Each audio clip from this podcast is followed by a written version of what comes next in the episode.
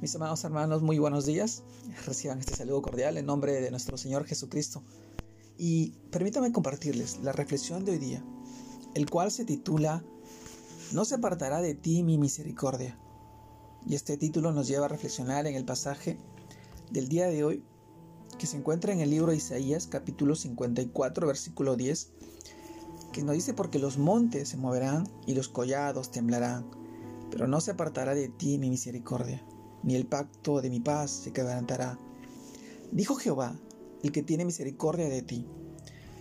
Mis hermanos también leemos del libro de Jeremías capítulo 31 versículo 3. Jehová se manifestó a mí hace mucho tiempo, diciendo, con amor eterno te he amado, por tanto te prolongué mi misericordia. Jeremías capítulo 31 versículo 3. Mis amados hermanos, el título de hoy día de esta reflexión, no se apartará de mí mi misericordia no se apartará de ti mi misericordia, dice el Señor. Y en estos pasajes del libro de Isaías y también del libro de Jeremías, eh, reflexionamos sobre estas promesas que le fueron dadas al pueblo judío por medio de los profetas, en un tiempo donde estaban temerosos y sin esperanza por la amenaza del imperio de Asiria sobre ellos.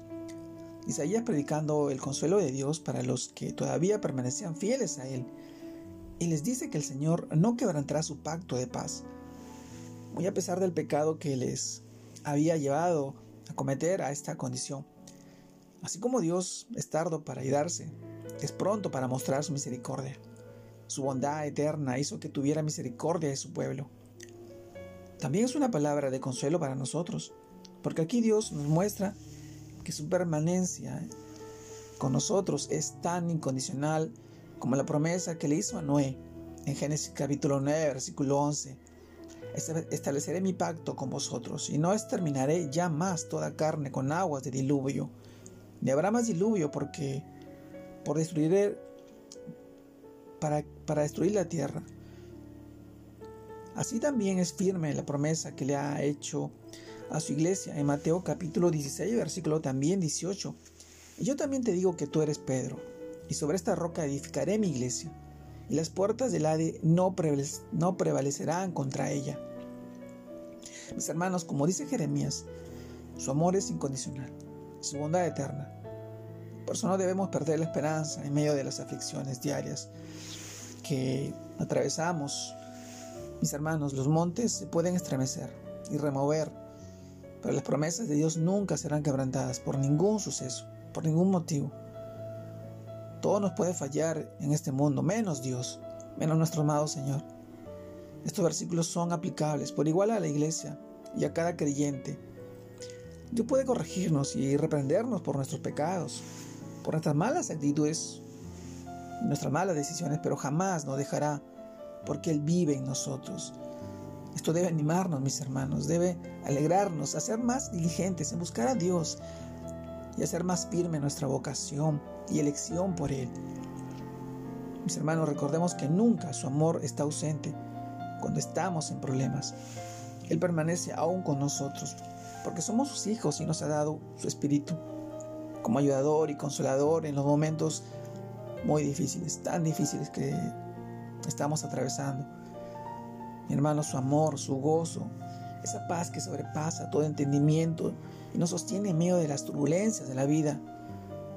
Esa paz que solamente proviene de Dios y de nuestro amado Señor.